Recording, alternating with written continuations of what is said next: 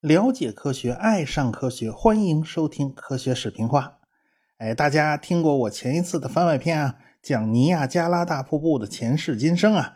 呃，大家也都知道啊，我去大瀑布旅游了啊，在微信公号的文章里可以看到我在现场的短视频。大瀑布很早啊，就是一个著名的旅游区了。一八四二年的四月份，著名的小说家查尔斯·狄更斯坐火车从布法罗来到了大瀑布。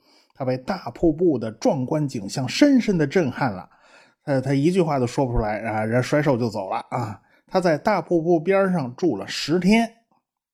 一八五七年，著名的风景画画家丘奇为大瀑布画了一幅油画，结果这幅画啊，在纽约曾经引起了十万人排队围观呢，这场面是相当震撼。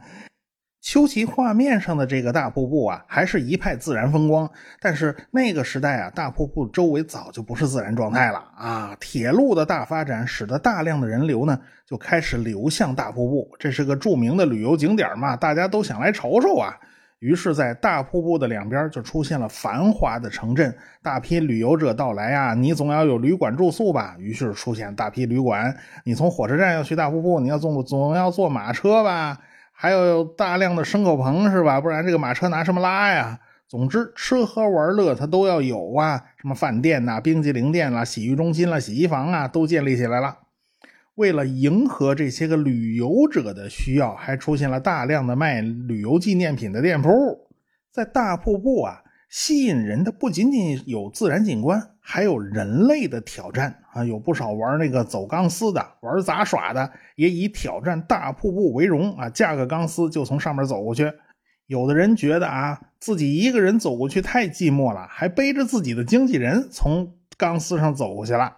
啊，有的呢，这这还还还背个炉子，走到钢丝中间啊，还还还坐那儿煞有介事的把架好炉子摊煎饼啊，这是摊煎饼的地方吗？这这还摆开了红酒开始喝了，你以为这就是最厉害的？人家还有觉得呢，人家倒挂在钢丝上，拿个脸盆呢去大瀑布里边打水，他洗手绢倒挂着他洗手绢你这这，你说这算哪出啊？所以说，在十九世纪的后期，大瀑布基本上啊成了商人发财的地方了。而且呢，不仅仅是自然景观，但商人们最发愁的是大瀑布的水利资源呐，这个白白浪费了，没有得到有效的利用。周围呢虽然也有不少的工厂，但是普遍来讲规模并不大。假如大瀑布的水利资源源源不断的转化成电力，那将是一桩非常赚钱的生意。大瀑布的水流啊，蕴含的能量可远高于黑乎乎的煤炭呐。纽约州州政府啊，当然就不愿意这大瀑布这个景观被破坏，因此制定了保护计划。但是这还是挡不住商人们攫取水利资源的念头。于是呢，有大胆的工程师啊，就提出了一个计划，在大瀑布上游一英里的地方建立引水渠，这样呢就不影响大瀑布的景观。引出的水流啊，就流进了一个蓄水池，然后这些水呢，就通过隧道冲进了几十米深的地下隧道，然后就带动涡轮机旋转，在垂直隧道的顶端就是水平隧道。那个水平隧道啊，一直通向大瀑布的下游，水流呢就从这儿回到了尼亚加拉河。这个计划是非常宏伟的工程啊，比过去小打小闹的这种取水发电要宏伟的多。我们上次讲到过，什尔科普夫电站呢，那就属于小打小闹。但是这样一个大工程需要很多的钱，上哪儿去弄钱呢？当然还是要到华尔街去弄。所以尼亚加拉当地的工程师啊，就找到了纽约州的律师，叫蓝金。这个蓝金社交范围非常广，从到处啊都有他认识的人。他迅速啊就去找各方各面的军金主，说动他们投资这个计划。最后啊。蓝金亲自去见了华尔街呼风唤雨的摩根，这蓝金是磨破了嘴皮子，才说动了这个老奸巨猾的酒糟鼻子。这个摩根呢，就认可了蓝金的计划，但是呢，他还缺一个执行人。到底谁有这个能力牵头把这个计划不折不扣的执行下去呢？这个蓝金呢，是没这个能力的。但是他推荐了一个人选，这个人叫亚当斯。其实摩根早就知道亚当斯了，他也是个低调的金融投资家。这个亚当斯可是不简单的人物，他最擅长的事情就是使得元气大伤的铁路企业那满血复活。所以呢，他也曾经拯救过棉花托拉斯啊，这个人家还为此啊就送了他一个纯金的花瓶。所以亚当斯自己啊，从1884年起就是爱迪生公司的股东，因此他也不是圈外人，哎，而且是圈子里边的自己人。亚当斯本人呢也非常看好尼亚加拉电站项目。这个亚当斯走马上任的第一件事就是去拜访美国最好的机械工程师，叫塞勒斯，然后把这个塞勒斯就拉进了自己的团队。当时的尼亚加拉电站拥有一个非常宏伟的目标。那就是用水力驱动两百台涡轮机，用这些个涡轮机来带动发电机，然后把这十万马力的电力就输送到二十六英里以外，哎，就是和大概折合是四十二公里，送到水牛城布法罗。但是作为总工程师呢，这个塞勒斯知道还有一大堆的工程难题就摆在面前，他亲自到尼亚加拉瀑布就溜达了一圈啊，他要做到心中有数。然后呢，就跑去纽约告诉亚当斯，哎，这个继而呢，这个亚当斯又说服了一百零三个金融大佬，就组成了一个财团，投资二百六十三万美元建设尼亚加拉电站。瀑布建设公司的总裁啊，当然就是亚当斯来担任，塞勒斯担任总工程师。哎，这个亚当斯和塞勒斯一八九零年就在欧洲跑了一大圈，去考察欧洲的各种水电站。在欧洲啊，水电站已经不是新鲜事物了，但是普遍规模都不大。他们呢也没忘了向欧洲的各位高人呐请教各种技术和规划的问题。他们邀请了全世界的科学家和工程师来为尼亚加拉电站献计献策。呃，当然干了也不白干呐，这个是要拿顾问费的。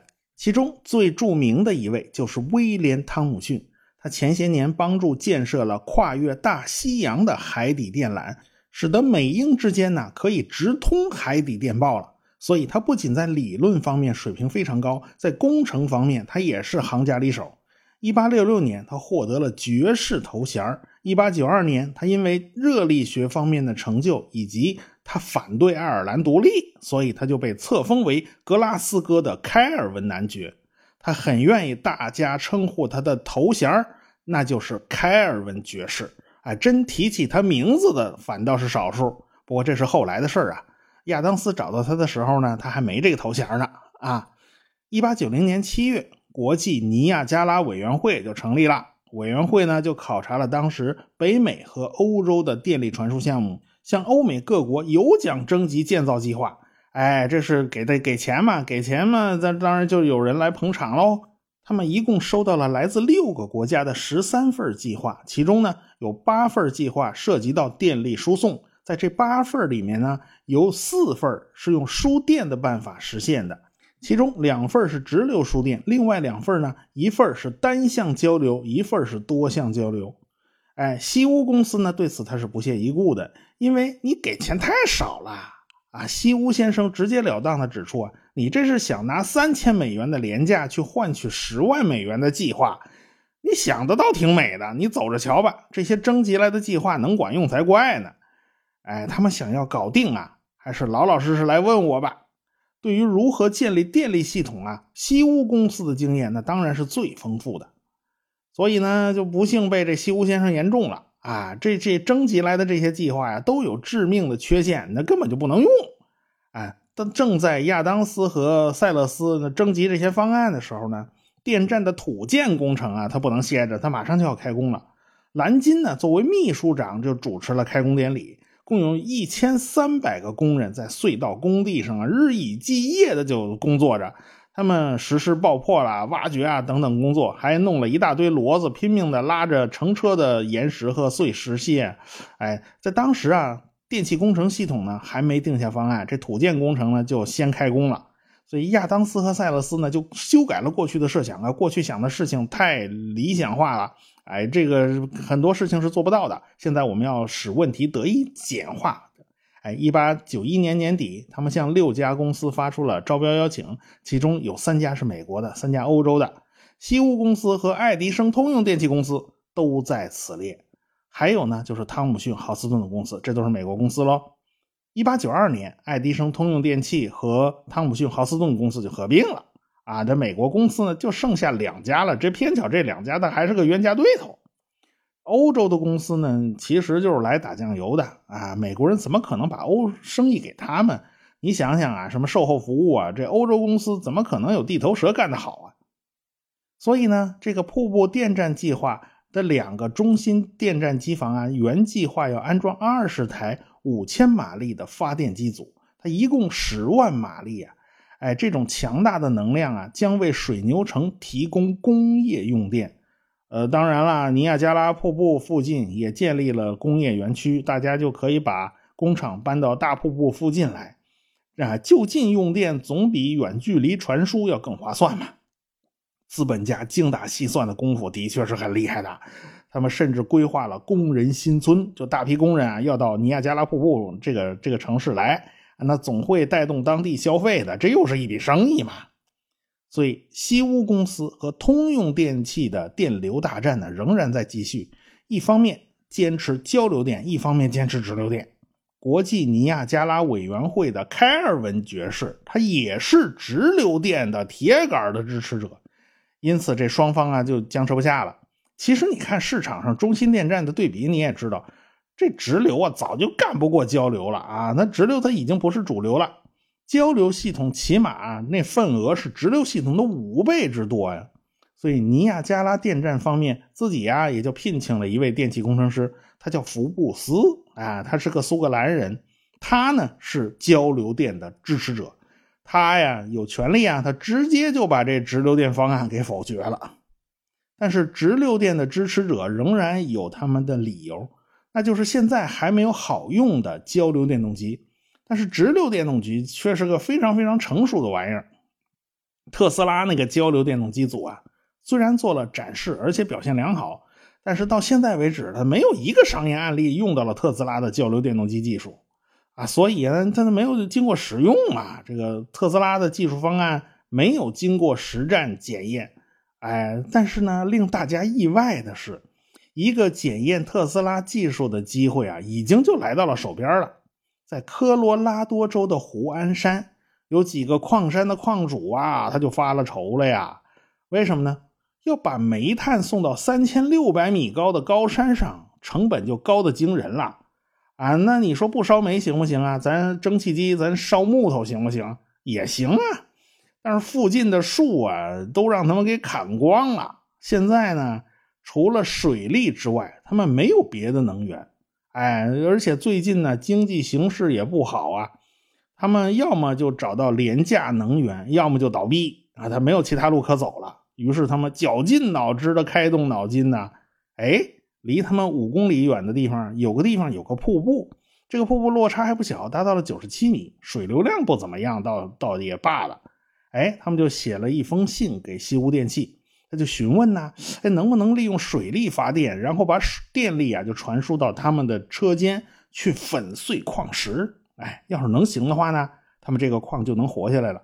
这西屋公司当然很开心了，他们就卖给这个矿山一个交流电动机系统，他们就把发电机呢就装在了瀑布旁边的木板房里面，然后从这个发电机啊连接一根电线，穿过悬崖峭壁，直接到达矿山的粉碎车间。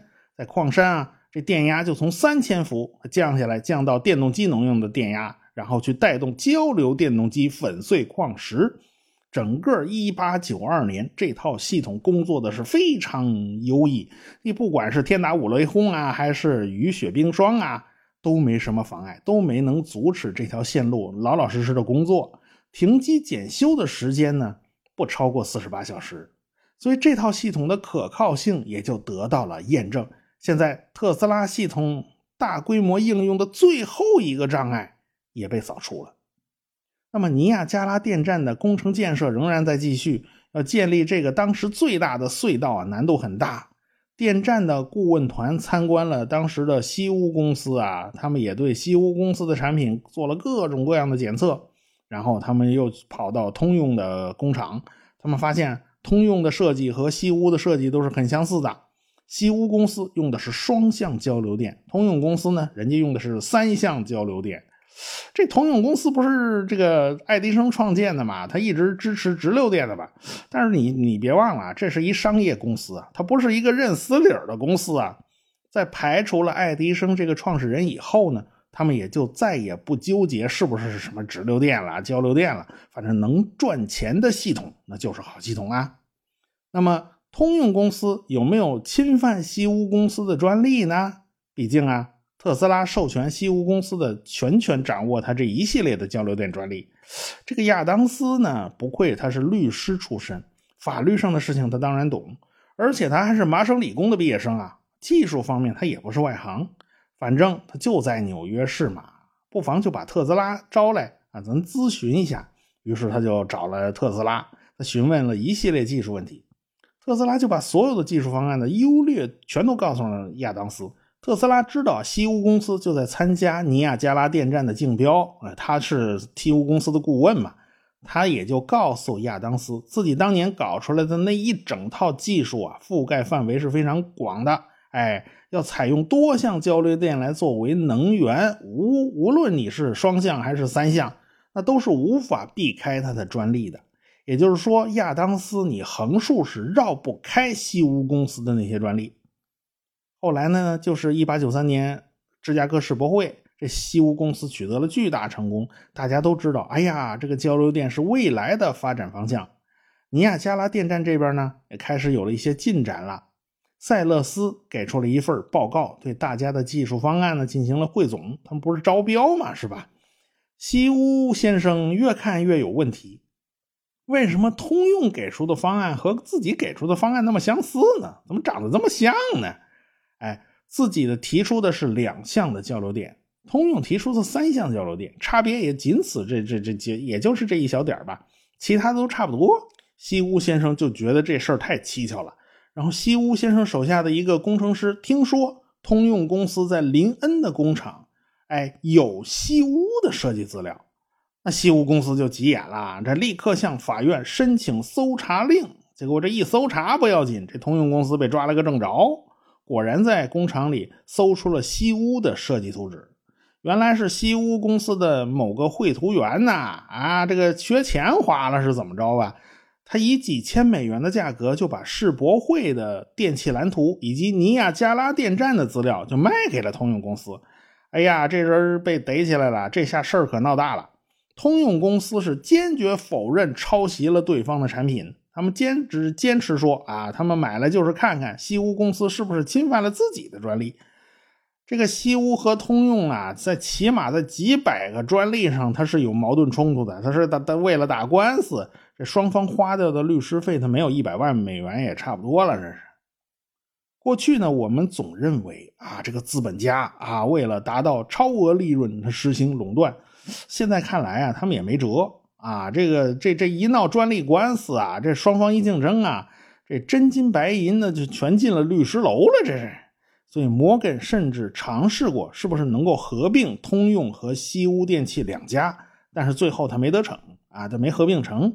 如果说这件事呢令西屋先生非常恼火的话，那么下一件事简直让西屋先生气炸了肺。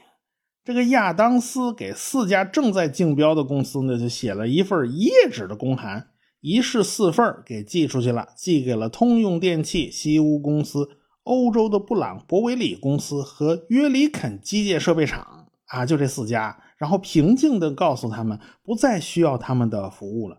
你嘛意思？这尼亚加拉发电合同将不会授予他们之中的任何一方。呃，尼亚加拉电力公司自己能搞定。这福布斯教授呢，已经设计了一个独特的五千马力的发电机，不会侵犯西屋和通用的任何一个专利。啊，正所谓啊，这叫肥水不流外人田。合着亚当斯这耍猴呢？这是这几家公司啊恨不得把压箱底儿的本事都拿出来了。现在换来这么一结局啊，这大家是白高兴了一场。啊，当然了，这个亚当斯的信呢写的也还算客气啊，欢迎大家继续给他提出新的技术建议，呃，将来还是少不了他们参与的。啊，这发电机你们就别别沾和别掺和了啊，你们就算了吧，我们自己搞定啊。电器行业的同行们都很愤怒啊，他们说呀，这是无耻的剽窃别人的脑力劳动啊，认为这是卑鄙的强盗计划。这段令人羞耻的插曲将永远损害企业的声誉。这亚当斯也是，你你干嘛干这事儿？你这亚当斯他无法预料啊，你这事儿哪有那么简单呢？这一路上的坑还多着呢。我们下次再说。科学声音。